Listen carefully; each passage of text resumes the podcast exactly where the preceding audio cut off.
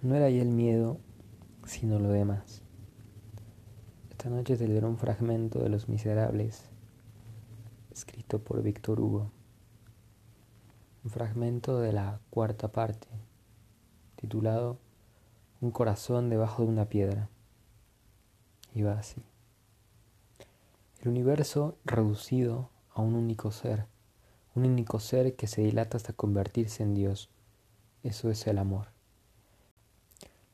El amor es la salutación de los ángeles a los astros. Qué triste está el alma cuando está triste por amor. Qué vacío causa la ausencia del ser que se basta para llenar el mundo. Y qué cierto es que el ser amado se convierte en Dios. Podría comprenderse que Dios sintiera celos si no fuera porque es evidente que el Padre de todo hizo la creación para el alma y el alma para el amor. Basta con una sonrisa divisada a lo lejos bajo un sombrero de crespón blanco, con velillo trasero lila, para que el alma entre en el país de los sueños. Dios está detrás de todo, pero todo oculta a Dios. Las cosas son negras, las criaturas son opacas. Amar a un ser es volverlo transparente.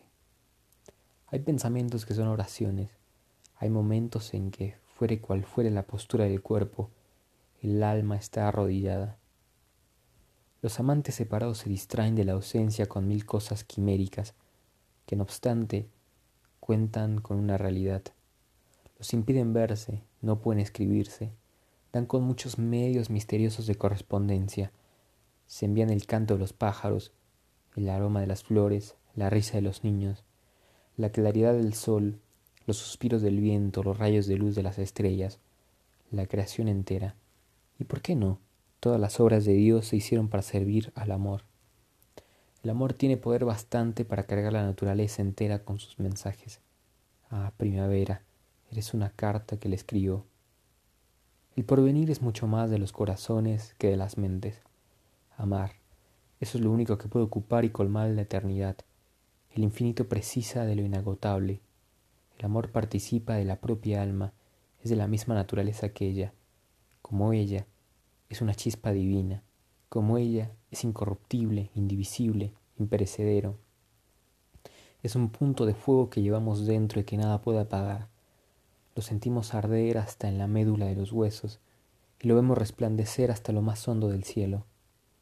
Hay amor, adoración, voluptuosidad de dos mentes que se entienden, de dos corazones que se intercambian, de dos miradas que se funden. Vendréis a mí dichas, ¿verdad que sí? Paseos de Dios en las soledades, días benditos y radiantes. He soñado a veces que, de vez en cuando, había horas que se desprendrían de la vida de los ángeles y bajaban aquí para cruzar por el destino de los humanos. Lo único que puede añadir Dios a la felicidad de quienes se aman es darles una duración eterna, tras una vida de amor, una eternidad de amor. Es un incremento, desde luego, pero incrementar la propia intensidad de la felicidad inefable que el amor le da al alma en este mundo, eso no puede hacerlo ni siquiera Dios. Dios es la plenitud del cielo, el amor es la plenitud del hombre. Miramos una estrella por dos motivos, porque es luminosa y porque es impenetrable. Tenemos al lado un resplandor más dulce, un misterio mayor, la mujer. Todos, quienes quieran, que seamos, tenemos nuestros seres respirables. Si nos falta, nos falta el aire, nos asfixiamos y nos morimos. Morir por falta de amor es espantoso, la asfixia del alma. Cuando en el amor se han fundido y entremezclado dos seres en una unidad angélica y sagrada, se han dado con el secreto de la vida, no son ya no sino dos elementos de un mismo destino, no son ya sino las dos alas de un mismo espíritu. Amad volad planeando. El día en que de la mujer que te pasa por delante se desprende luz al andar, estás perdido, estás enamorado. Ya solo te queda una cosa por hacer, pensar en ella con tanta fijeza que no le queda más remedio que pensar en ti.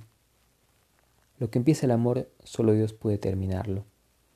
El amor verdadero sientes consuelo o arrobo por un guante perdido, o por un pañuelo encontrado y precisa de la eternidad para su entrega abnegada sus esperanzas.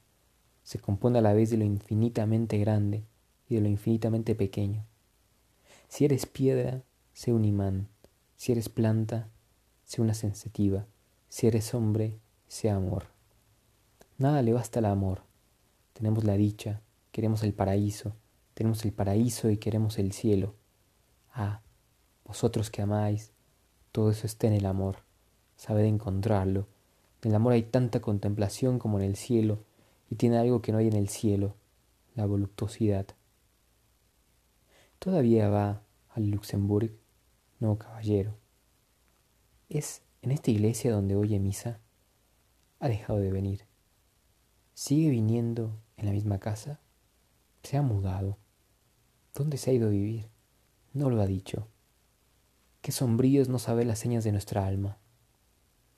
El amor tiene infantilismos, las demás pasiones pequeñeces. Abriguencémonos de las pasiones que hacen al hombre pequeño. Honremos a las que lo hacen niño. ¿Saben que es algo muy raro? Estoy a oscuras de una persona que al irse se llevó el cielo. Ay, estar tendidos, juntos en la misma tumba, cogidos de la mano, y de vez en cuando en las tinieblas acariciamos suavemente un dedo. Con eso le bastaría mi eternidad. Tú que sufres porque amas, amas más aún. Morir de amor es vivir de amor. Ama, con ese suplicio va a mezclar una sombría transfiguración estrellada. Hay éxtasis en la agonía, hay alegría de los pájaros, porque tienen el nido es por lo que tienen el canto. El amor es una respiración celestial del aire del paraíso. Corazones profundos, mentes sabias, tomad la vida como la hizo Dios, es una prueba larga, una preparación inteligible al destino desconocido. Ese destino, el auténtico, empieza para el hombre en el primer peldaño que baja a la sepultura. Entonces se le aparece algo y empieza a divisar lo definitivo. Lo definitivo, pesa en esa palabra. Los vivos ven lo infinito, lo definitivo solo consciente en que lo vean los muertos. Entre tanto, amad y sufrid, esperad y contemplad. Ay, Malaya quien no haya amado sino cuerpos, formas, apariencias. La muerte se lo arrebarata todo. Haced por amar a las almas y las volveréis a encontrar. Me he topado por la calle con un joven muy pobre, que estaba enamorado. Tenía el sombrero viejo y el frac gastado. Tenía agujeros en los codos. El agua le calaba los zapatos y los astros le calaban el alma. Qué grande es que lo amen a uno y qué cosa mucho mayor es amar. El corazón se vuelve heroico a fuerza de pasión. Ya no entra en su composición nada que no sea puro. Ya no toma apoyo en nada que no sea elevado y grande. No puede ya germinar en él un pensamiento indigno, como no puede germinar una ortiga en un glaciar. El alma elevada y serena, inaccesible a las pasiones y a las emociones vulgares. Más arriba de las nubes y de las almas de este mundo, de las locuras, de las mentiras, de los odios, de las vanidades, de las miserias, mora en el azul del cielo, y no nota ya sino las conmociones profundas y subterráneas del destino, igual que la cima de las montañas nota los terremotos.